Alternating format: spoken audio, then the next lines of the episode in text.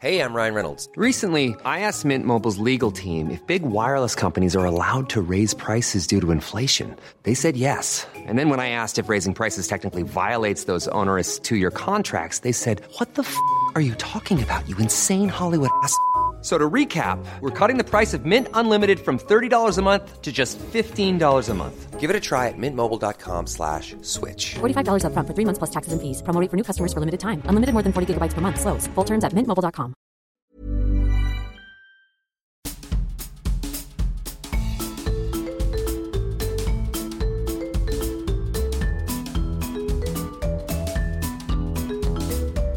Vous écoutez le podcast de So Sweet Planet.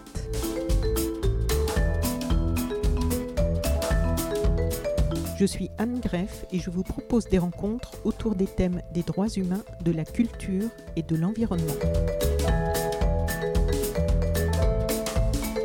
Samira Sedira, bonjour. Bonjour.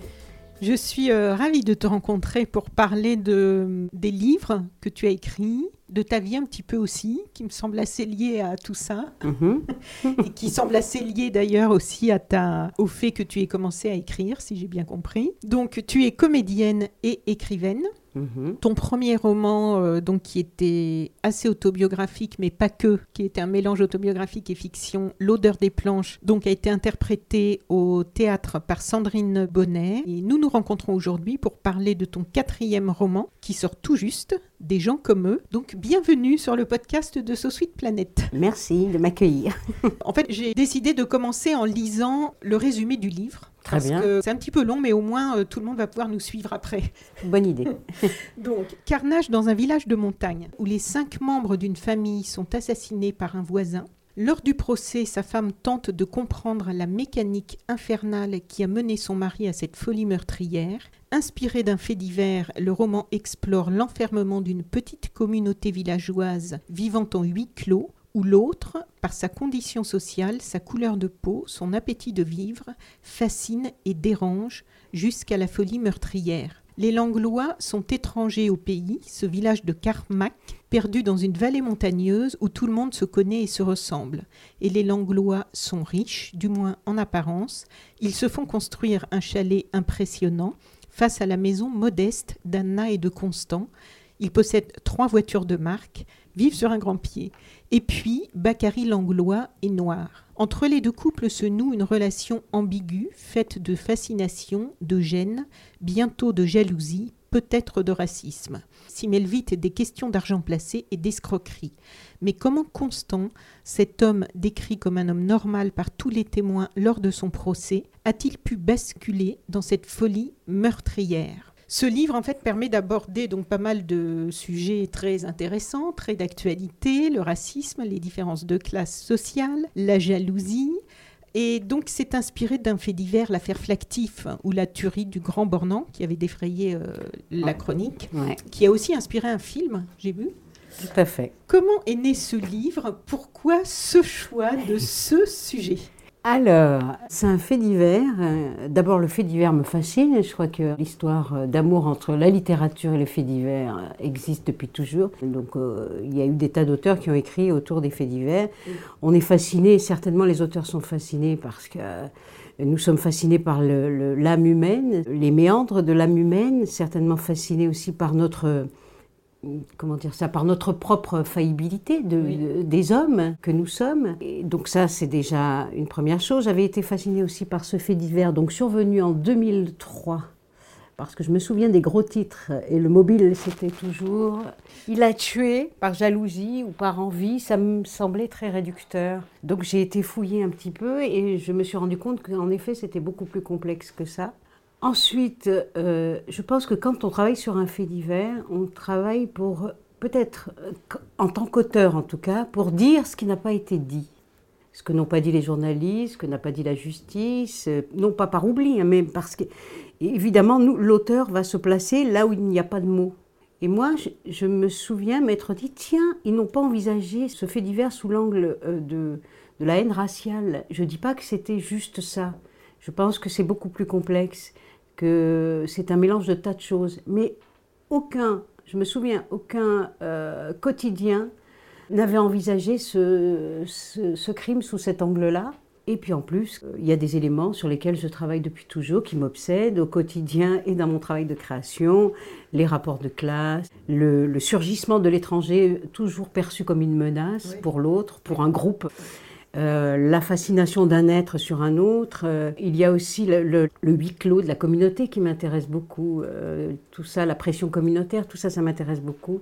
Et c'est pour ça que j'ai eu envie de travailler sur ce fait divers-là en particulier.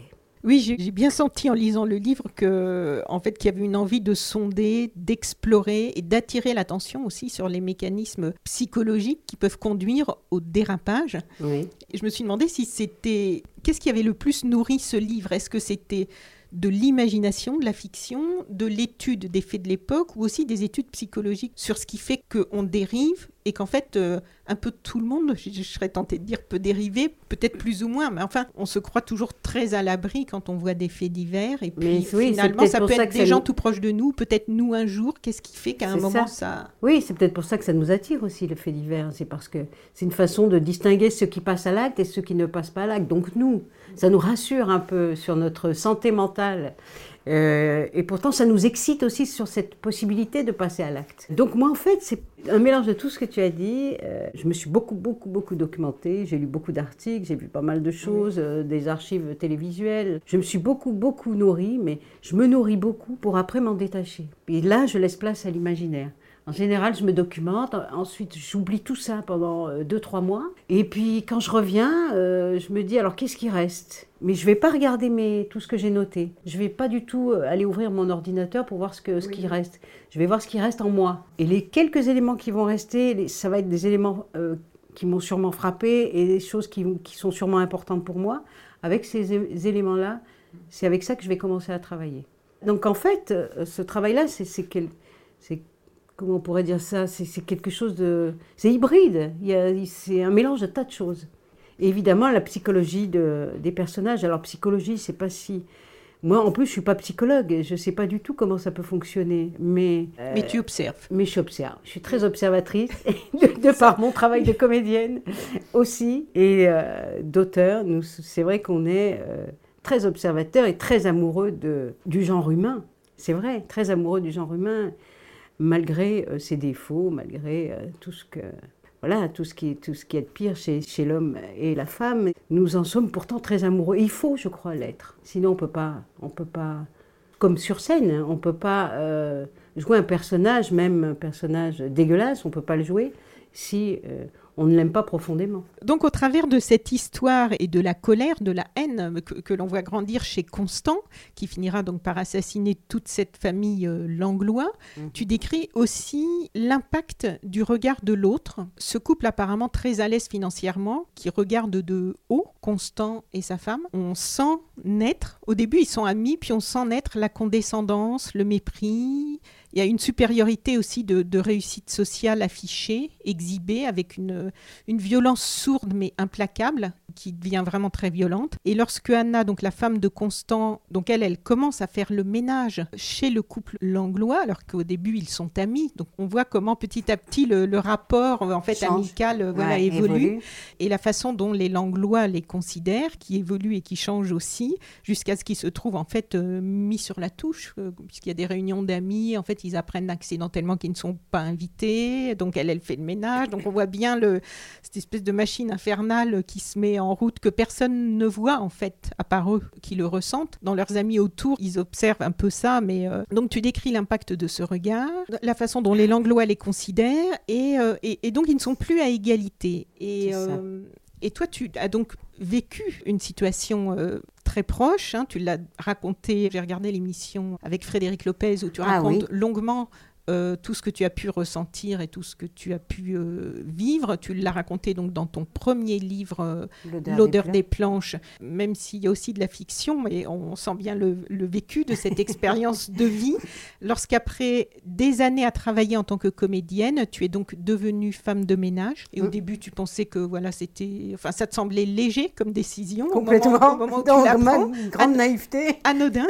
Et puis en fait, tu te retrouves embarqué dans ce, ce tunnel euh, vers l'enfer et, tu expliques comment tu passes de la visibilité sur les planches à l'invisibilité. Et je trouve que c'est bien décrit aussi dans des gens comme eux, comment Anna, en fait, qui au début bah, est une personne du village, euh, a son couple, a une vie normale, et comment finalement ces gens qui deviennent assez importants parce qu'ils arrivent avec un statut social, avec de l'argent, avec tout ça, et comment ils arrivent par leur regard, par la façon dont ils les considèrent, à les, à les mettre sur la touche et à faire qu'ils se retrouvent en fait euh, petit à petit, se- ils se retrouvent... euh, D'égal à égal, ils deviennent euh, dominés. oui, voilà. Mm. Et dominants. il passe de la visibilité à l'invisibilité comme tu as pu le vivre et Mhm.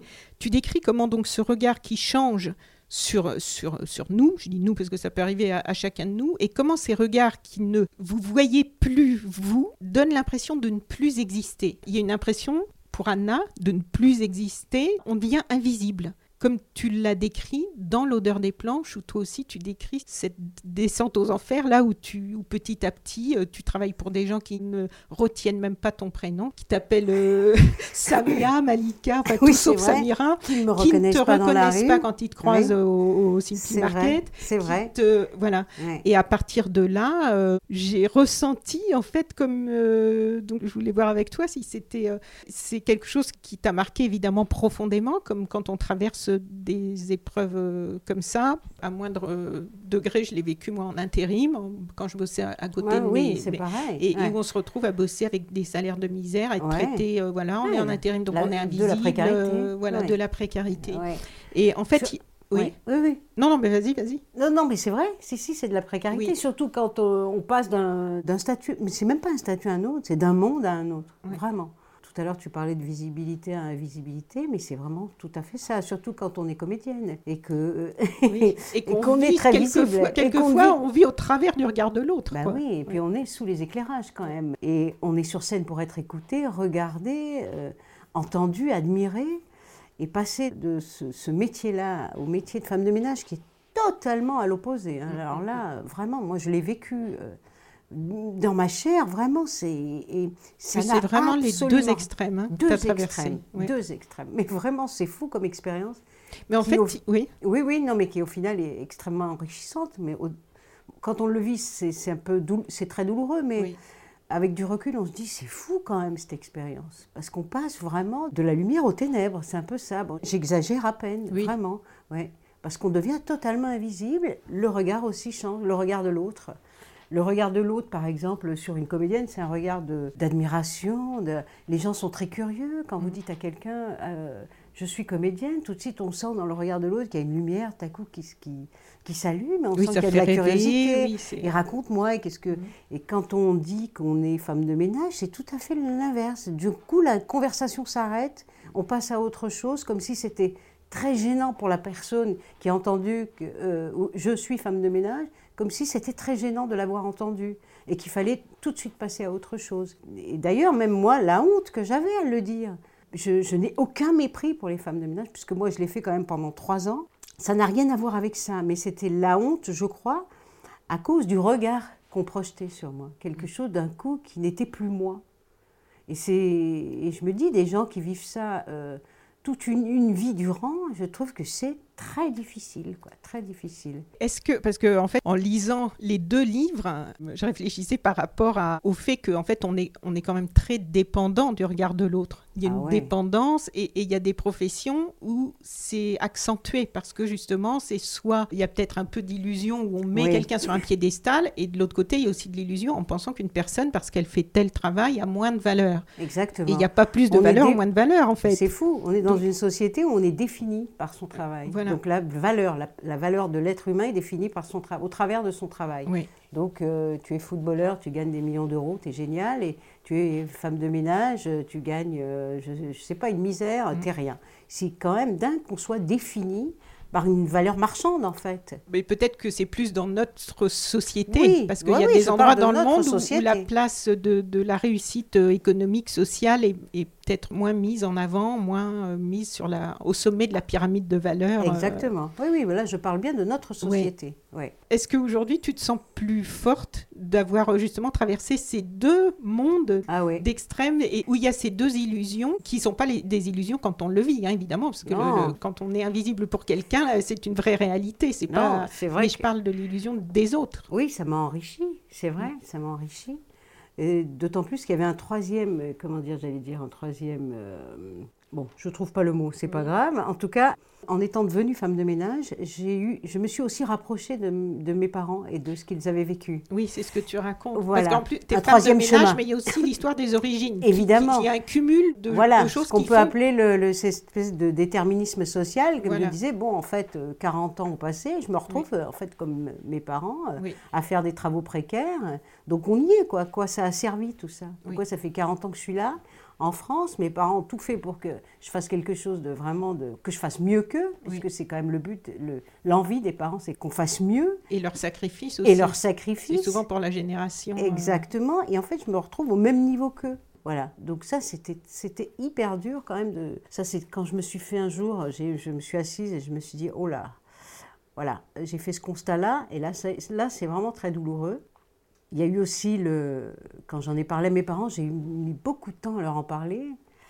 Et je me souviens très bien de la lueur de, de déception dans le regard de ma mère. Ça, c'est très dur à avaler quand même. J'ai senti qu'elle était déçue. Pas mon père qui m'a dit Oh, ben c'est bien, comme ça tu apprends à te débrouiller. Moi, ça, je trouvais que c'était Oui. beaucoup plus positif. C'était encourageant, moi. C'était encourageant. Même s'il ne pensait pas, euh, ça te renvoyait un miroir Oui, un peu plus Non, parce que pour lui, positif. c'était pas si dramatique que ça. Quoi. Oui. Voilà, pour lui, c'était pas si dramatique que ça. Et donc, alors là, j'ai perdu le fil. On, on parlait de quoi juste avant Euh, du fait de peut-être de toi aujourd'hui te sentir euh, justement plus forte d'avoir traversé et ceux qui te mettent sur un piédestal et ceux qui te prennent pour rien du tout. C'est ça. Et même quand je suis. Après, j'ai repris le théâtre. Hein. J'ai repris le théâtre avec. euh, J'avais l'impression de me sentir beaucoup plus détachée. Alors, ça, c'était une bonne chose. Parce que euh, avant le ménage, euh, ça- il n'y avait que le théâtre qui existait. Donc, j'étais quand même dans ma bulle hein, artistique. Avec, euh, je ne fréquentais que des artistes. On est quand même dans une bulle assez protégée. Un peu protégée même de la société et de difficultés de la société. Et quand la bulle éclate et qu'on se retrouve avec. euh, avec les gens de la société, là on se dit ah ouais, il y a tout un pan de la société que je connais pas en fait. Qu'est-ce que c'est que ce, qu'est-ce que c'est que cette histoire? Oui, et en plus, les gens qui, eux, sont restés dans la bulle, euh, t'oublient assez vite. Ah ben carrément oui. Là où... Ah ben oui, et t'oublies assez vite. T'as beau leur, euh, ils te tendent, t'as beau les appeler, ils te tendent pas la main. euh, Non, c'est comme je disais, le, le théâtre, euh, le théâtre t'enlève tout ce qu'il t'a donné en, en- en très peu de temps. hein. Il te retire tout ce qu'il t'a donné en très peu de temps. Donc Dans on- beaucoup de milieux artistiques, je crois. hein. Ouais, ouais. Ouais. c'est fou quand même. Est-ce qu'on a l'impression justement que c'est des milieux très solidaires, mais pas du tout. hein. Franchement, ça, je l'ai découvert. J'ai été. Je crois que c'est dans l'être humain d'être attiré par ce qui brille. Donc les gens vont vers. euh, voilà, oui, vers ce qui brille, Voilà, vers ça. ce qui est désirable. Oui. Voilà. Et, on a envie qui d'être associé à, à être dans la lumière des projecteurs. Exactement. Alors et que quelqu'un quand qui es plus, et voilà, et quelqu'un qui ne travaille plus, oui. et quelqu'un qui n'est plus désirable.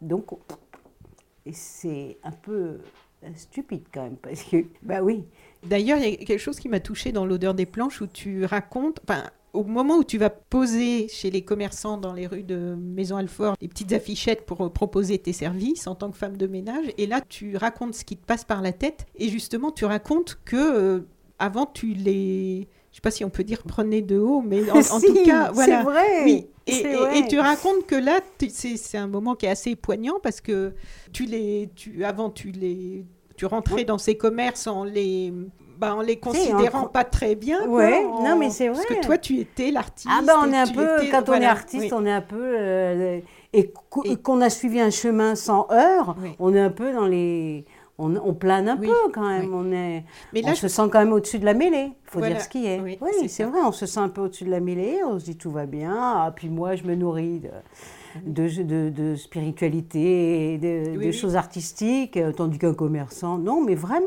euh, Oui.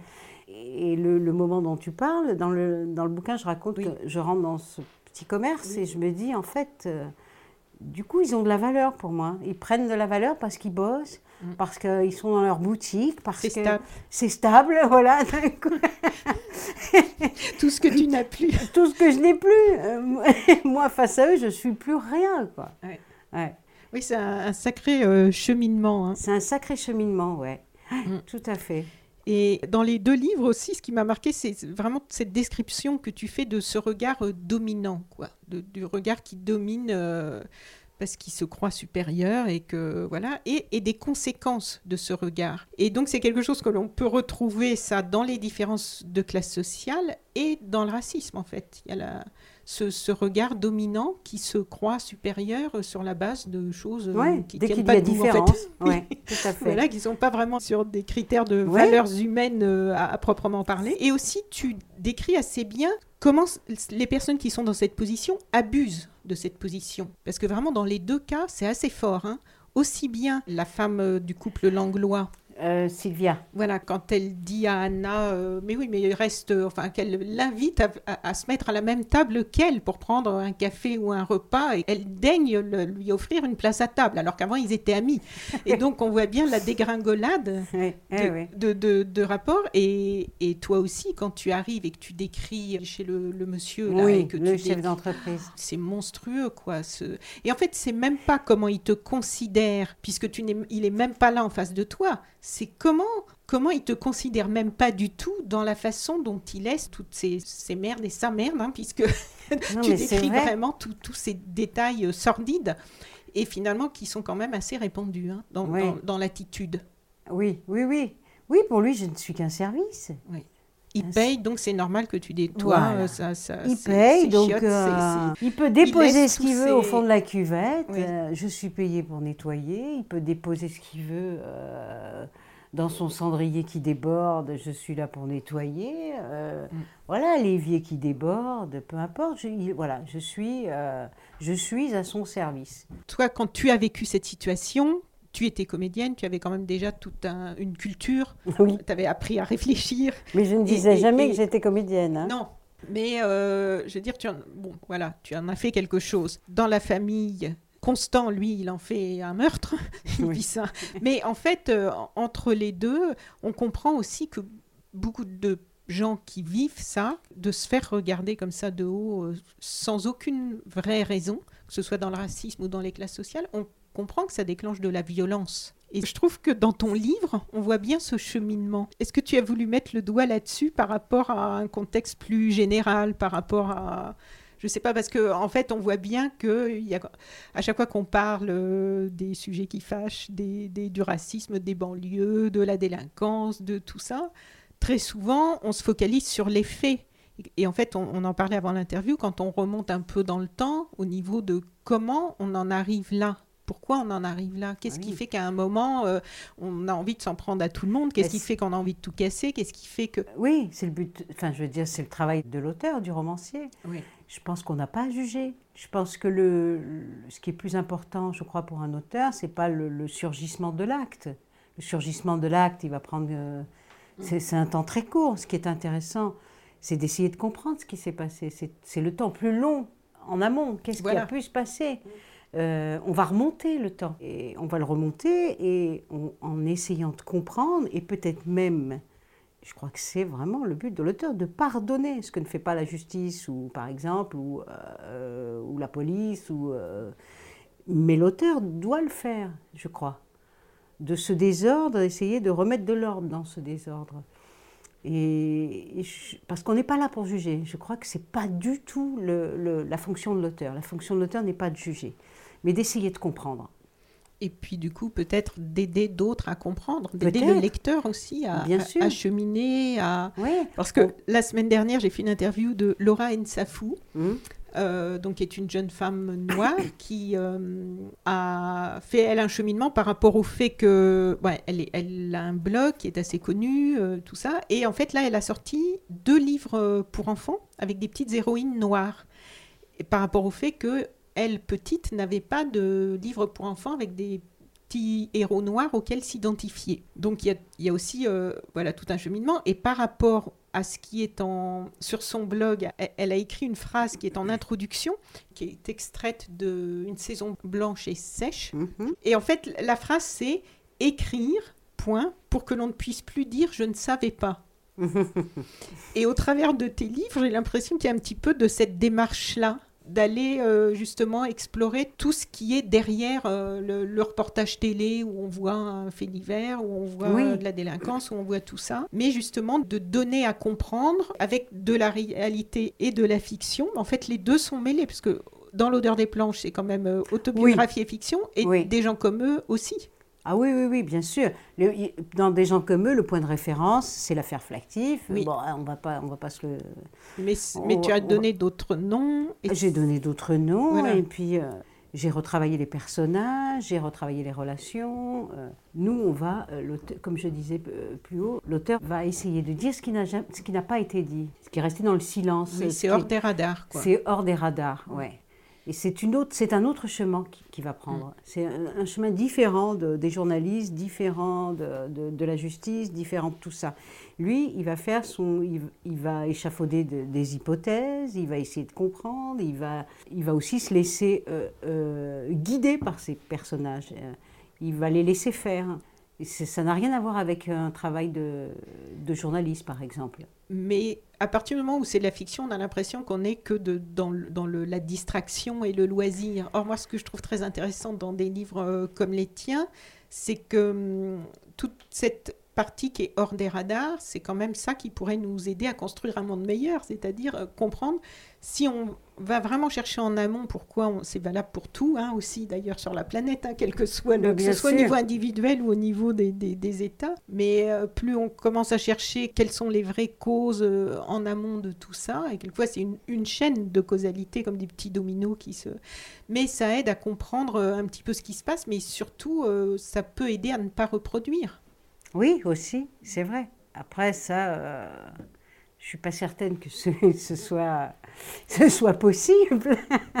Aider à comprendre, oui. Ben, à Après, partir ne pas le reproduire, je suis je suis pas Si certaine. Il y, a- il y a quand même, dans ce que tu décris par rapport, au- que ce soit les situations racistes ou par rapport aux classes sociales et des- de ce que tu décris et de ce qu'on peut voir dans la, dans, dans la vie, euh, généralement, la plupart des gens qui perpétuent ça, qui le font subir, qui font subir ce type d'attitude, ne s'en rendent même pas compte. Oui, bien sûr. Donc il y a quand même des prises de conscience qui sont possibles, on peut espérer, non? Oui, bien sûr. je l'espère, en tout cas. Après, Oui. euh, oui. Parce que toi, dans l'odeur des planches, tu décris quand ton père arrive et puis ta mère et puis toi qui te retrouves là-dedans et petite et qui subit aussi le racisme et le regard sur euh, voilà quelqu'un qui est différent, qui a physiquement et son nom et toutes ces choses qui te qui marquent euh, cette différence et qui font que tu vas être considéré euh, aussi autrement. Et quand tu parlais de déterminisme social, est-ce que c'est aujourd'hui ta maman est toujours vivante? Je crois Oui. que ton papa est décédé. Oui, hein. oui, mon père est décédé. Voilà. oui, ouais. Et ta mère, qu'est-ce qu'elle pense aujourd'hui de ton parcours? Parce que finalement, tu l'as quand même jugulé, le déterminisme social. Oui, bien sûr. Ben, ma mère, euh, ma mère, elle est, elle est très fière quand même. Euh, Elle est très fière, très heureuse. euh, je pense qu'elle elle se dit qu'elle a réussi quelque chose. Et c'est vrai, parce que moi, je, Parce qu'elle n'osait Dans- même pas rentrer dans une boulangerie pour elle te... Parce Oui. qu'elle ne savait pas comment Alors, dans demander, des ne savait planches, pas comment... je, je- c'est vrai que je, je dis que je suis fille unique, mais je ne suis pas fille unique. hein. Nous sommes neuf. mais j'ai voulu m'en débarrasser pour une fois. mais oui, quand j'étais petite, moi, je rêvais d'être enfant unique. hein. On- quand, quand on est neuf, euh, difficile de trouver sa place. Ou alors juste être considéré comme un groupe, c'est un peu Oui. compliqué. Marc, c'est mieux, c'est mieux que d'assassiner tout le monde. Bah oui, moi, je Moi, je, je les ai assassinés dans un livre, mais ils sont toujours vivants, donc Bon. euh, tout va bien. Tout va bien. Et euh, euh, oui, alors ça y est, j'ai perdu le fil à nouveau. Euh, bah, par rapport à ta maman et, et à, la, à la fierté aujourd'hui qu'elle a de tout ce que. Par rapport au fait qu'elle, elle, elle n'osait même pas rentrer dans une boulangerie, elle ne savait pas dans quelle heure dire bonjour, merci, demander Ah un ben oui, mais quand on arrive dans un pays étranger, c'était exactement ce qui se passe. Surtout quand on arrive dans un pays étranger, où on arrive, on n'a pas vraiment envie d'être là quand même. hein. Elle, elle a juste répondu à l'appel de mon père. Et elle aussi, poussée par sa famille, elle a quitté l'Algérie alors qu'elle n'avait aucune envie de quitter l'Algérie. Elle se retrouve dans un pays euh, étranger où elle, où elle ne parle ni la langue, elle n'a pas de boulot, elle connaît personne. Et souvent, on- ces femmes-là se retrouvaient dans des endroits euh, vraiment Sordide. affreux, quoi, hein, sordides, euh, Oui, l'hôtel que tu dégueulasses, là, voilà, à Marseille, ouais. c'est... Ouais, les hôtels ou alors les, les squats ou alors les bidonvilles, enfin Mm. quand même. Alors qu'elles avaient entendu euh, des choses merveilleuses et elles se retrouvent euh, soudain dans des endroits atroces. Mais ça, ça arrive, euh, c'est arrivé souvent dans l'histoire de l'immigration. Il y a aussi ces jeunes japonaises. J'avais vu un très beau spectacle tiré d'un texte. Quel roman Elle n'avait jamais vu la mer ou quelque chose comme ça. Oh, bon, bref. Mhm. Ces femmes japonaises étaient attirées par des Japonais vivant aux États-Unis. Je crois que c'était dans les années 20, quelque chose comme Oui. ça, 20, 30. Et elles arrivaient là aussi dans des endroits sordides, alors qu'on l'avait, on leur avait décrit un truc. euh, Oui, on leur avait bien vendu le... ah, on leur avait bien vendu les États-Unis, sauf que souvent c'était. euh, Donc elles se retrouvent là, euh, souvent sans vie sociale, Oui, parce que la Euh, France a fait venir donc beaucoup de beaucoup d'ouvriers. d'ouvriers euh, d'abord. de- donc on les a fait venir pour travailler parce qu'après la guerre on avait besoin et sans réfléchir au fait que au Aucun. logement Voilà. voilà d'où les réfléchir baraques en ni au les logement, bidonvilles voilà, et- ni au et- logement, ni à se demander si ces hommes-là avaient une famille. Et euh, évidemment, cette famille allait devoir quand même oui, s'installer en France. s'ils auraient Donc, envie d'être réunis un jour Voilà. Donc c'est quand même fou de ne pas penser à ça. Donc souvent les hommes se retrouvaient, quand ils arrivaient seuls, dans les foyers Sonacotra. euh, les enfin, fameux foyers Sonacotra les fameux foyers Sonacotra ou les hôtels sordides, euh, les marchands de sommeil. Oui. Et quand les femmes les rejoignaient souvent avec des enfants, puisque les hommes faisaient la navette, hein, ils travaillaient six mois, ils repartaient six mois, euh, ils travaillaient en fait pour nourrir leur propre famille restée au pays. Voilà, ils faisaient la navette. Ça s'appelait, ce mouvement, c'est la, la Nouria, je crois. Ça s'appelle la Nouria, le mouvement de d'aller d'un endroit à un autre, euh, une espèce de va-et-vient incessant. Et donc c'est vrai que le gouvernement n'avait pas réfléchi à ça, n'avait pas réfléchi au fait que euh, une famille allait peut-être s'installer avec des enfants, qu'il fallait scolariser ces enfants, peut-être que ces enfants resteraient en France, peut-être que ces enfants-là allaient euh, devoir travailler, tout ça, ils n'y avaient pas pensé. et au choc des cultures parce que Et au choc parce des que arriver ici c'était quand même euh, une autre langue une autre euh, Ah tout. religion et on leur demande très vite de, de s'intégrer, euh, c'est plutôt d'être assimilés. Oui, parce qu'on oui, leur oui. demande de renier euh, en fait et- leur culture d'origine pour Ah pouvoir ben oui, à l'époque c'était ça. être invisible, pour du coup. Oui, oui, si totalement. après ils ont subi Se fondre dans la foule, voilà, c'était ça. Ouais. Et c'était un peu ce qu'on nous, c'était de cette façon-là qu'on nous éduquait. Sauf qu'on a été d- désobéissants. On a dit que non, Oui. que nous on n'avait pas envie de se fondre dans la foule et qu'on avait certainement, euh, nous on avait envie d'être visibles, on avait envie de travailler dans ce pays-là et on avait envie d'être considérés comme des Français. Oui. Ouais. Et dans le roman graphique euh, dont on parlait avant cette interview de Laurent Maffre, euh, où il y a donc deux volumes sur euh, le bidonville de Nanterre, euh, la cité de transit de Gennevilliers, donc le bidonville La Folie. Oui, la folie. Et il a fait un gros, gros travail pour décrire tout ça. Et justement, il décrit beaucoup, surtout au moment où ils sont dans l'attente d'un éventuel logement, euh, Ah oui. enfin qui au début c'est c'est encore c'est une baraque un tout petit peu mieux que celle d'avant. Enfin bon, et ils sont prêts à tout accepter. La règle d'or, c'est de ne surtout pas se faire remarquer, de ne surtout pas avoir un mot plus haut clos, de Pas vraiment de vague. Mm. pour réussir à... Et en fait, dans tout ça, on voit aussi, et que ce soit là encore dans ton premier livre ou dans Des gens comme eux, l'humiliation. Mm. C'est terrible l'humiliation, quoi. Ben oui, bien sûr. Et c'est ce qui vivait à longueur de temps. hein. Mm. C'est ce qui vivait à longueur de temps. Et pour nous, enfants, c'est compliqué quand même. Parce que le père est d'un coup considéré comme une espèce de, roi sans couronne. Parce qu'il est humilié du matin au soir.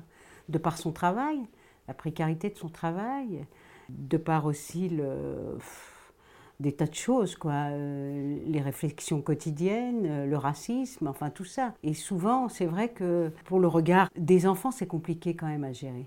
C'est compliqué. Parce qu'un père, c'est quand même quelque. Et pour, surtout pour les garçons. Pour les garçons, euh, c'est compliqué à gérer. Et c'est peut-être pour ça que les garçons de cette époque ont voulu se faire entendre, je crois. Ils ont bien fait d'ailleurs.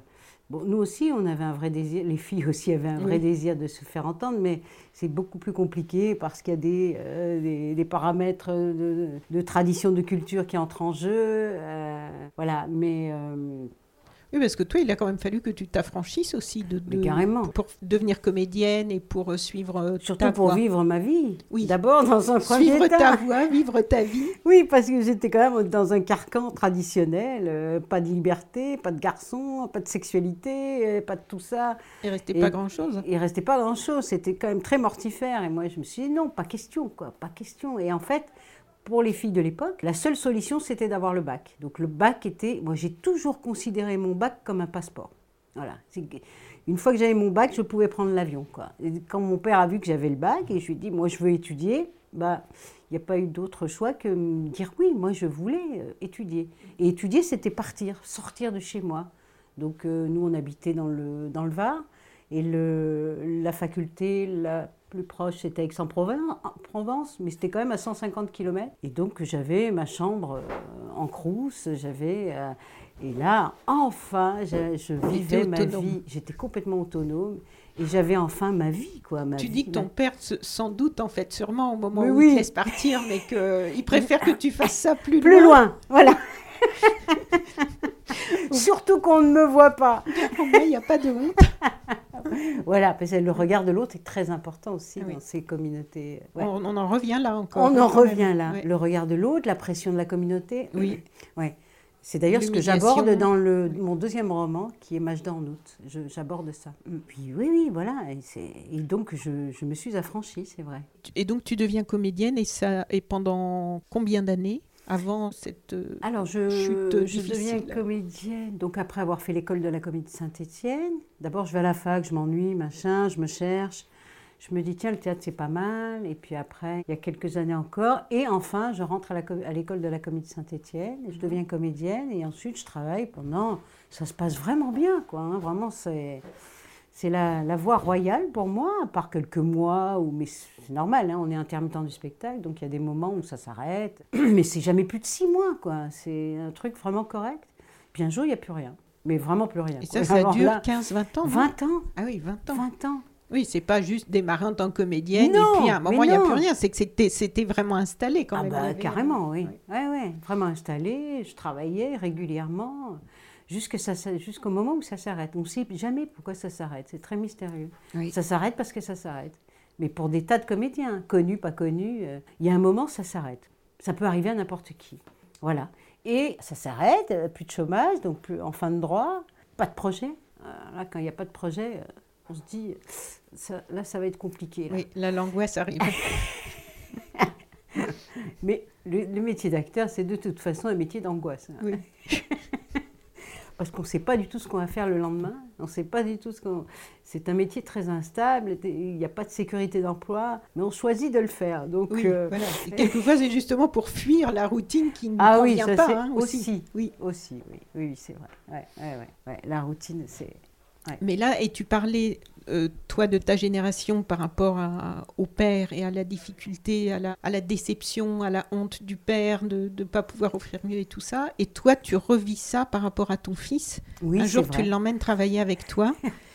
et en fait, il, il te dit, mais c'est ça ton travail, maman, le frottage. Oui, c'est ça. Et, et là, tu racontes ta, ta tristesse, quoi. Il y a Oui. un, un grand, un moment de vertige, là. hein. Ouais, c'est un moment de vertige, puis ça agit d'un coup comme un miroir. Et je Oui. repense à, à mon père, forcément. euh, moi, je ne le vivais pas de la même façon pour mon père. Moi, je me souviens une fois, donc, euh, il y a une scène où je me souviens, j'ai vu son, sa fiche de paix. Mhm. Je devais avoir 7-8 ans. Je me souviens uniquement de ouvrier spécialisé. Ah oui, OS. OS. Et moi, je me disais, waouh, mais mon père, c'est pas un, un ouvrier quelconque, hein. c'est un ouvrier spécialisé. Tu avais Et en envie fait- de, de l'admirer, en fait. Mais oui, et pour moi, je me disais, waouh. En fait, quand on sait ce que ça veut dire ouvrier spécialisé, on se rend compte que c'est rien du tout l'ouvrier spécialisé, puisque c'est pas lui qui est spécialisé, c'est la machine avec laquelle il travaille. Voilà, donc c'est euh, c'est ce qu'il y a au plus, au plus bas de l'échelle, au fond, Oui. l'ouvrier spécialisé. Oui. Donc ça, c'est une parenthèse, mais euh, oui, c'est vrai, d'un coup, mon fils qui me, qui me pose cette question, et je, là, il y a une- un grand sentiment de, euh, ouais, de, de, de tristesse qui m'envahit. de- je me dis, je le déçois. Je suis pas certaine en fait que, de, de l'avoir déçu. Je, je sais pas. Tu sais pas quel sentiment l'a traversé à ce non, moment-là que l'a traversé ou l'a envahi, je sais pas. Peut-être que. Parce que toi, tu cas, avais c'est peur qu'il ressente ça, voilà, Oui, donc tu- ouais. tu, as projeté Ouais, ça. ouais. peut-être que j'ai projeté, j'en sais rien. Il était, il était jeune, hein, je crois qu'il avait 5-6 ans à l'époque. Euh, il faudrait que je lui pose la question maintenant qu'il en a 14 euh, pour, le- Oui. pour savoir ce qu'il en a pensé. Euh, en tout cas, moi, c'est vrai que ça m'avait vraiment. euh, ça m'avait fait beaucoup de peine. Euh, parce que ça avait agi en miroir, je crois. Mm. Ouais, ouais, ouais.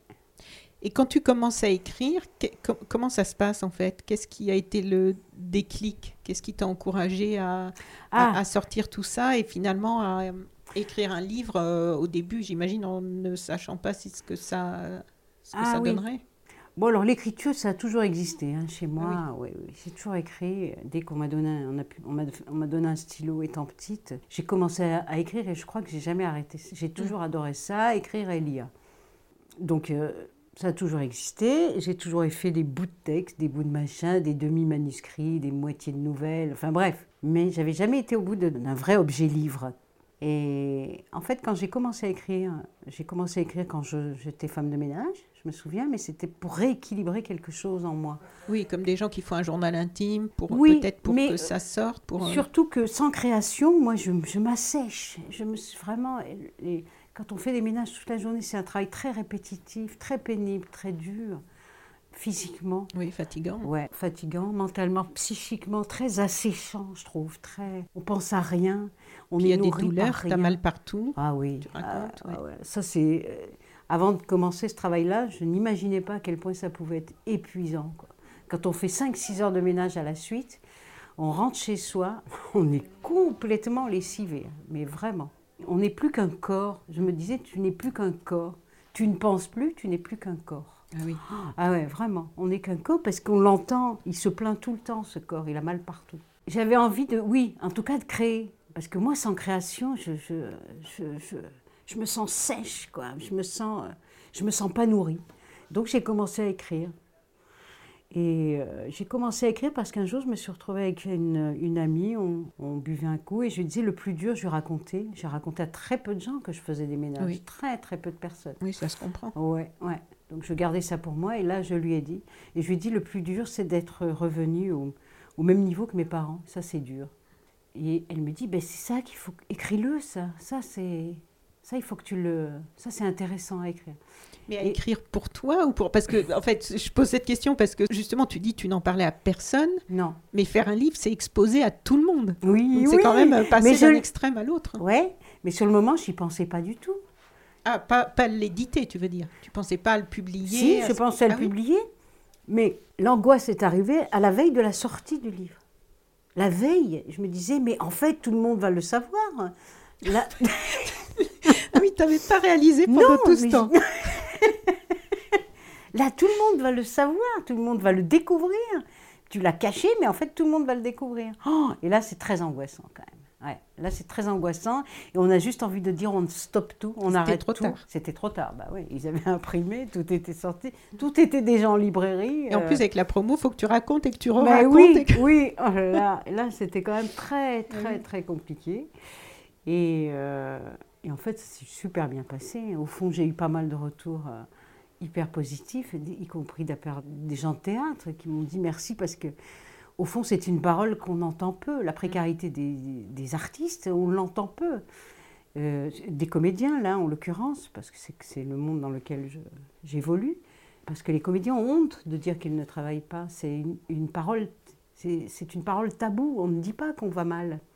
Comme on en parlait tout à l'heure. Ben oui. On ne dit pas qu'on Ben va non, mal. on a parce honte. ben oui. Parce que justement, On a honte et on n'est pas. Et le- on ne répond plus à ce qu'on attend de nous. voilà, et on n'est plus du tout euh, désirable. oui, et un objet non désirable, on n'en veut pas. Et surtout que le désir, ça je le dis souvent, mais le désir ne va que dans un sens, du metteur en scène à l'acteur. Si le metteur en scène ne vous désire pas, ben, il, ne vous, il ne vous prendra pas. Et si l'acteur désire travailler avec un metteur en scène, il aura beau lui dire Ben, J'aimerais bien travailler avec toi, il lui dira Ouais, bon, ben, on verra, euh, pour l'instant je t'ai pas en tête, je t'envisage pas. D'ailleurs, même dans, dans les j'allais dire dans le lexique. euh, Mais c'est vrai, euh, on dit euh, je te veux dans mon spectacle, Oui, je oui. te prends dans mon Oui, spectacle. c'est quand même un vocabulaire un peu. hein, euh, érotico, amoureux. Hein. C'est vrai quand même, ça tourne autour de ça. Mais ce désir-là ne va que dans un sens. Donc euh, l'acteur est là, attend. Euh, alors s'il veut agir, hein, il faut qu'il fasse ses propres projets. Oui, sinon Ouais. il est dans la dépendance. Ah bah, il dépend Oui. totalement du bon vouloir d'un metteur en scène. Et pour qu'un metteur en scène ait envie de vous, il faut vous montrer. Parce que si vous ne vous montrez pas, on vous oublie très vite. Il y en a tellement. Donc il faut, euh, il faut aller aux premières. euh, Voilà, il faut passer sa vie à draguer, quoi. en Mais d'ailleurs, hein. c'est cette expression américaine bankable, puisqu'on on veut ça. des acteurs bankable, mais c'est horrible quand on C'est horrible. pense. Ouais, Parce que c'est vraiment là, c'est vraiment que l'aspect financier. quoi. Ah, ben là, on est dans ça veut la dire que c'est voilà, la la personne qui attire tout le monde, qui attire l'argent, qui attire sur les réseaux sociaux. Voilà, c'est pour ça qu'il faut qu'un acteur soit, reste désirable. Donc un acteur, s'il veut être désirable, il faut qu'il bosse tout le temps, tout le temps, tout le Oui. temps. Et, que- Oui, plus oui. il bosse, et plus sa valeur augmente. Je trouve que tout ce que tu décris, c'est c'est des angles différents, mais c'est beaucoup par rapport à- au regard, quoi. L'impact du regard, Ouais. du regard des autres. euh, Mais parce qu'il nous définit un peu le, ce le regard-là. raciste et celui qui subit le racisme. Là, dans des gens Mm. comme eux, c'est plus par rapport aux classes sociales, mais il y a cette violence toujours de Du regard. Oui, Ouais. Ouais. Oui, oui. Et bien souvent, entre ce qu'on croit être et la façon dont le regard de l'autre vous définit, c'est souvent pas compatible, ces deux choses-là. Souvent, on se dit, tiens, en fait, c'est comme ça qu'il me voit, mais c'est pas du tout comme ça que je me sens. C'est souvent pas compatible. oui, mais là, il y a tout le, le truc des préjugés, quoi. Oui, c'est ça. Ouais. C'est préjugés souvent... que, subissent la plupart des minorités. hein. Il y, a- il y a le racisme, mais il y a aussi toutes les questions de genre, euh, LGBT, tout ça, du, du petit garçon efféminé Ah qui va oui. se faire rejeter à Ouais, l'école ouais. ou de... Le tout- problème des différences. Voilà, et là on est quand même toujours sur le regard, et ça m'a fait penser, parce que là on est dans un village de montagne, Oui. de gens qui sont habitués à vivre entre eux. Oui. Donc là, à partir du moment où le noir arrive, et je ne sais pas si tu avais vu, il y a une vidéo, une petite vidéo qu'on trouve sur le net qui avait été faite dans un village en Suisse, quand James Baldwin arrive dans ce village où qui est perdu dans la montagne, où il vient parce qu'il est en dépression. C'est un ami lui prête un chalet pour venir se reposer dans dans ce village, mais qui n'est pas un endroit euh, de chalet où on fait du ski, c'est vraiment un endroit très perdu, et ils n'ont jamais vu de noir. Et, et en fait, il raconte ça, et il y a une, une vidéo où on le voit marcher dans le village, et puis a aussi, euh, je crois qu'il en a fait un petit, il y a eu quelque chose de publié par rapport à ça. Et en fait, ça me rappelait ça, ton... Oui, mais c'est ça. Eh bien, je repense à une histoire, je peux la raconter. Oui, bah oui. Je me souviens, j'ai- quand j'étais plus jeune, j'étais animatrice. Et un jour, on, on était dans un petit village, je ne sais plus lequel, hein, c'est tellement vieux que je ne sais plus. Et donc j'étais la seule basanée du groupe, euh, parmi les enfants et les animateurs. Et il pleut des cordes et on se retrouve dans une... On demande à un paysan de nous, de nous protéger dans sa grange. Il nous protège et je vois qu'il me regarde. Mais je pense qu'il n'avait jamais vu de personne de ma couleur. Et je vois dans son regard qu'il est à la fois interloqué, fasciné. Et je sens qu'il y a une vraie curiosité. Et puis il s'approche comme ça vers moi. Il me dit Oh, qu'il est joli ce petit noireau. Déjà, il m'avait pris pour un garçon. comme s'il parlait d'une bête, ou je Ah ne oui. sais pas, ou d'un Donc, petit tu veau. étais un garçon et noir. je précise pour les auditeurs que, qui ne te voient pas que tu n'es pas noir. Mais euh, oui, et puis d'un coup, je me suis sentie comme un petit veau, en fait. Euh, Mais je ne suis pas certaine que, ce- que dans sa bouche, ça a été euh, consciemment... euh, je pense que c'était sincère, que c'était la première fois qu'il voyait quelqu'un comme moi. Vraiment, que c'était la première fois, mais je l'ai vu dans son regard, que c'était quelque chose d'inédit, quoi, vraiment pour lui. Et c'est sorti, je crois que sa parole a devancé ce- sa pensée. Il m'a dit, oh, qu'il est joli ce petit noireau. Et toi, Ah comment oui. tu l'as vécu donc? Oh, ben, j'ai- je- bah, j'étais troublée, quand même. très Mais t'avais quel âge 17-18 ans, Ah oui, quand même. animatrice. Pas... Ah oui, oui, Oui, c'est ça. oui. Oui, Et pas j'avais, je me souviens, enfant, un euh, kawaii. Non, non, non, j'avais un petit un kawaii qui Ah oui. fermait bien là autour de Oui. mon. Qui- J'avais une capuche. Je voyais pas tes cheveux. Voilà, il voyait pas mes cheveux, donc il voyait que mon visage. Et je me souviens très bien de la grande curiosité dans son regard. C'est- Il voyait quelque chose d'un peu, euh, d'un peu étrange. Et là, c'est peut-être la première fois que j'ai été confrontée à quelque chose de, de- d'étrange, d'étrange vraiment, où je me suis dit tiens, je suis sûrement différente alors. Parce qu'on ne sait pas en grandissant. Je me souviens, Oui. moi, on ne se rend pas compte qu'on est, on a une couleur de peau différente. Jusqu'à ce que l'autre te le renvoie. voilà, jusqu'à ce que l'autre te le renvoie. Y compris la sexu- le sexe. Mm. On s'en fiche un peu. De... Moi, j'ai toujours grandi sans savoir quelle était, Oui. jusqu'à 18-19 ans, sans savoir quelle était vraiment Euh, Oui, sans chercher à sexe- correspondre à un Oui, genre particulier, en étant exactement. toi-même. Oui. Voilà, on est juste soi-même. Oui. Et puis un jour, l'autre, l'autre te, te définit au fond. C'est ça. Enfin, on peut continuer bien. à se définir comme on veut aussi. Bien sûr, c'est une Sans- première étape. Oui. hein. Après, Parce que ça peut être une prison, hein, de se laisser définir aussi Ah, par, mais bien euh, sûr. par Mais l'autre et C'est faire des juste la première aussi. étape. Oui. Et puis après, évidemment, on se définit Oui. par soi-même. Après, on se rend compte quand même que oui, Ouais. ça peut être un- Mais je parle donc des premières expériences avec l'autre et le regard de l'autre. J'ai lu ou entendu que tu avais été quelqu'un de très révolté. Et je voudrais bien savoir qu'est-ce qui te révoltait ça et si on en parle au passé, Ah. donc si tu as été quelqu'un, parce que dans l'interview c'était formulé comme ça, donc ça laissait entendre que tu ne l'étais plus ou que tu l'étais moins. Donc euh, j'aimerais bien savoir qu'est-ce qui te révoltait euh, autant Ah, et, et aujourd'hui qu'est-ce qui peut encore te révolter? Oh là là.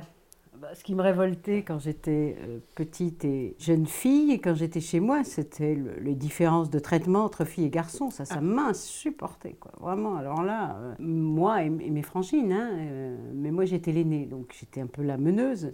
Mais on ne comprenait pas. On ne comprenait pas pourquoi il y avait une différence de traitement entre les garçons qui, qui pouvaient tout se permettre, nos frères, qui faisaient rien à la maison, donc on les servait en plus. Donc on était éduqués comme des servantes, et eux comme des enfants rois à vivre comme ils l'entendaient, à sortir comme ils l'entendaient. Et nous, on était quand même enfermés du matin au soir, euh, pas de liberté, euh, peu de choses intéressantes à faire. Et ça, ça me rendait, mais ça me rendait dingue. Moi, ce que j'avais envie de faire, c'était de m'émanciper. C'était mon but premier. Je crois que j'ai toujours pensé à ça. C'est pour ça, tout à l'heure, je disais, euh, ce que je veux obtenir, c'est mon bac. Et puis, c'était ça. Je me disais, tu obtiens ton bac et tu t'en vas. Et tu vis ta vie comme tu l'entends. Moi, j'avais pas envie d'une vie calquée sur celle de ma mère, par exemple. Ça m'intéressait pas. J'avais pas envie qu'on me propose euh, un gars du bled à marier. Moi, j'avais pas envie de ça. J'avais pas envie de ça. Donc ça, c'est vrai que ça me, ça me rendait vraiment. euh, Tu voulais être libre. je voulais être libre. Ouais, c'est vraiment ça. Quoi. C'est, ça- je crois que ça a toujours, ça m'a toujours accompagnée. Et encore maintenant, je crois que ça me poursuit. Ça c'est, pas mal. Hein c'est pas mal. Être libre, essayer de faire euh, ce que, ce que je, ce que je veux, quoi, ce que je désire vraiment. euh. On n'y parvient pas toujours, c'est difficile. Hein, c'est pas toujours facile d'être libre. C'est, pas toujours évident. c'est un long chemin. C'est un long chemin. Il y a des choses évidentes, mais après, c'est, Ouais. complexe, hein, Ouais. là, toute Et cette de- question. de faire ce qu'on désire, c'est pas toujours facile. Oui. De ce qu'on veut. Être libre cas- intérieurement aussi. Oui, Parce oui. qu'on peut être libre, s'affranchir des quelques, voilà, ta famille ou ton, ou un patron ou je ne sais quoi, où tu ressens concrètement une liberté. Mais après, là, vraiment trouver la liberté euh, au fond de soi, euh, se, se dégager justement du regard des autres, de tout ça, Ah c'est oui. un long Oh là là là là. chemin Ça, c'est un très long chemin. que ça je crois que nous atteigne moins. Ouais, que, ouais. Même si concrètement, après, dans les faits, il y a des... ouais, c'est un long chemin ouais. Vers le, ce qu'on appelle la sagesse. Est-ce qu'on va y arriver? Je sais pas. Mais ça, c'est vrai que Mais toi, tu as eu des bons, des, des bons outils sur ta route pour, te, pour développer la sagesse, quand même, plus que d'autres. tu as, eu des épreuves qui, J'ai eu des qui- qui épreuves, peuvent c'est servir vrai. à ça. C'est vrai. Ouais, ouais, ouais, c'est vrai. Donc aujourd'hui, euh, qu'est-ce ouais. qui... Ben, Aujourd'hui, tellement de choses me révoltent. Est-ce que tu es quelqu'un d'engagé ou est-ce que... Enfin, ça, déjà, c'est une forme d'engagement Ouais, d'écrire la ça, hein. littérature, mais c'est principalement euh, dans l'écriture que je m'engage. Euh, J'essaie de parler justement de ce qui me révolte, de ce qui me, de, de ce qui m'obsède au fond, hein, de ce qui me, voilà, de ce qui me perturbe, oui. de ce qui me touche euh, au quotidien. Principalement, c'est vrai que c'est comme ça que ma, c'est ma façon à moi de faire de la politique. Oui, parce que moi j'ai parlé essentiellement du, de ton premier euh, roman, L'odeur des planches, et de celui qui sort des gens comme eux. Est-ce que Ouais. tu peux nous... Parce que Ah. je pense que c'est intéressant de, que nos auditeurs... euh, moi je les ai pas encore lus, mais je vais les lire. Mais par contre, je sais de quoi ils parlent. Les deux livres qui sont entre le premier et le Ah oui, alors nouveau. le deuxième, effectivement, c'est Mage d'Arnout. Alors c'est un portrait de femme, euh, d'une femme de ma génération, dans une famille algérienne. Ben, c'est justement ça un peu ce que racontait cette femme privée de liberté, qui a grandi dans ce milieu-là. Et on la retrouve à 45 ans. Elle est, elle est à moitié folle. Elle n'a pas vu ses parents depuis euh, 3-4 ans, je crois, dans le roman. Ils viennent la chercher dans un hôpital psychiatrique. Et on va remonter le fil pour voir ce qui a pu se passer pour qu'elle en arrive à, à cet état-là. Donc là, c'est voilà, cette histoire de femme prise entre deux cultures. Donc ça. Le troisième, il s'appelle euh, La faute à Saddam. Là, c'est une histoire d'amitié entre deux hommes.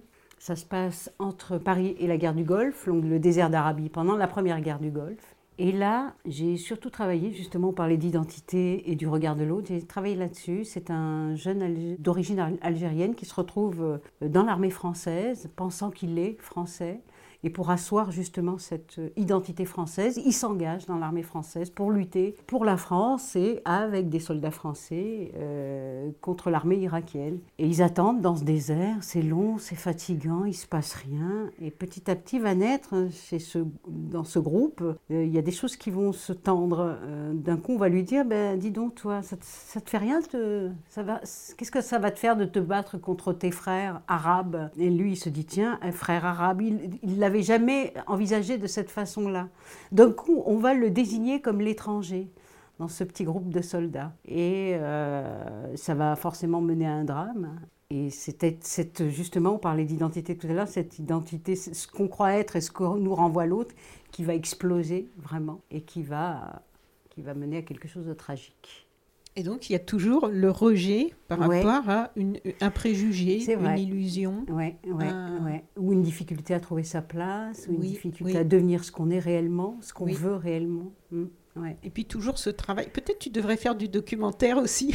J'adorerais. Parce que, moi, y a- y a- j'adore parce le que, en fait, là, je trouve que moi, ce qui me touche beaucoup en, en général dans le documentaire, et j'adore ce genre, Moi aussi. c'est vraiment parce qu'on peut prendre le temps plus que, voilà, par rapport à un sujet qui est traité en trois minutes euh, dans un JT. Là, on peut prendre le temps de remonter. De... Moi, ça m'a aidé à comprendre pas mal de, de Ah choses ouais. sur des situations, euh, notamment au Moyen-Orient, et de parce que souvent dans ces documentaires qui sont faits bien après des périodes de, de conflit ou tout ça, ils vont interroger des anciens responsables, des armées, des ceci, de cela. Et là, on s'aperçoit qu'en fait, l'info qu'on nous donnait au moment où ça se passait, euh, il nous manquait tellement d'éléments Ouais, oui. pour comprendre ce qui se passait, en fait.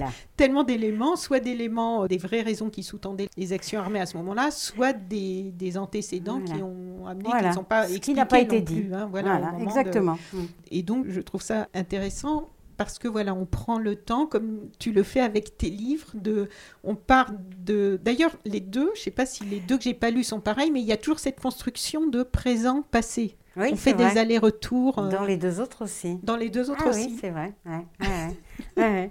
Peut-être que je, je, je, je change de construction maintenant, mais c'est vrai que Oui, mais vrai. ça- moi je trouve ça intéressant parce que ça offre une mise en perspective, comme on peut le faire fait. en montage dans un documentaire. Tu sais, Oui. dans un documentaire, on a aussi souvent des comme ça des allers-retours dans le temps. Ouais, que j'adore d'ailleurs, c'est vrai, j'aime beaucoup ce genre Voilà. aussi. Ouais. Et là, dans tes livres, ça permet aussi, puisque là, on suit, euh, dans Des gens comme eux, en fait, on suit Anna qui, euh, au moment du procès, qui, essaie de remonter le fil. Donc, on a la réalité du procès qui se déroule, et au au milieu de ça, tu, tu insères des chapitres où elle, elle remonte le fil de l'histoire pour essayer de comprendre comment cet homme qu'elle aimait, avec lequel elle vivait, en est arrivé là. Mm. Voilà. Est-ce qu'on peut parler des projets? Il y a des- un nouveau livre en- Tu as des idées pour la suite ou... Oui, Ou- alors ou tu il, vas est, te consacrer à d'autres choses? Non, non, non, il est. Enfin, il est. J'ai en fait, oui. Parce que là, finalement, tu as re- repris pas mal d'activités dans divers euh, domaines, si j'ai bien compris. Oui, ben, je fais du thé- théâtre, je refais du théâtre, donc en tant que comédienne. J'ai aussi écrit des textes de théâtre, très peu.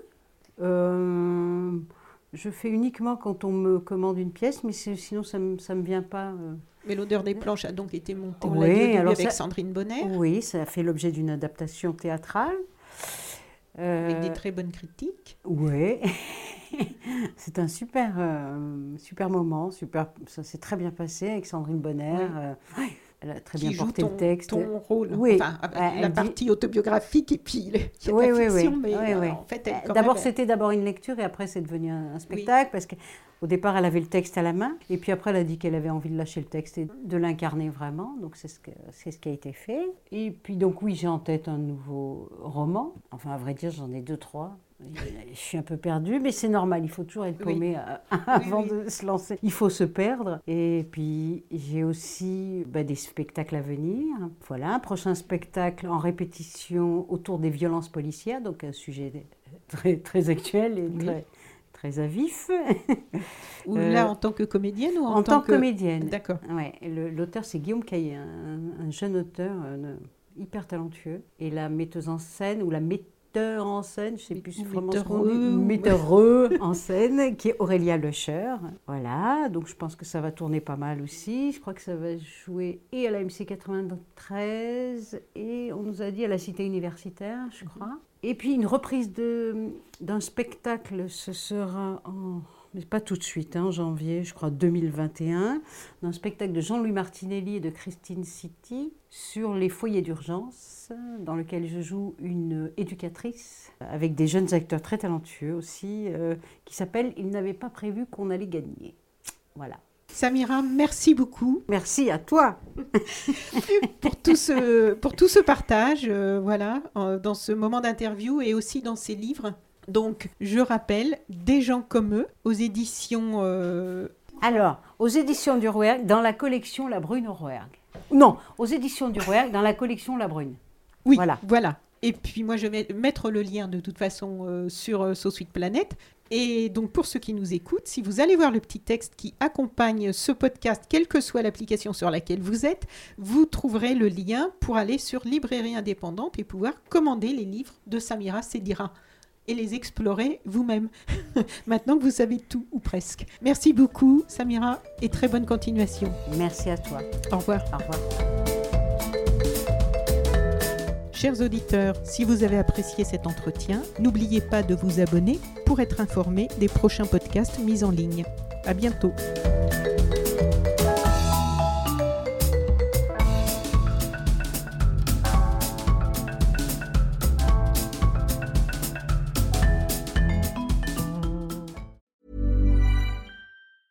Even when we're on a budget, we still deserve nice things. Quince is a place to scoop up stunning high-end goods for 50 to 80% less than similar brands.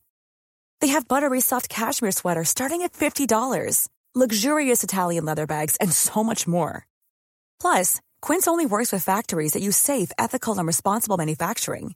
Get the high-end goods you'll love without the high price tag with Quince. Go to quince.com slash style for free shipping and 365-day returns.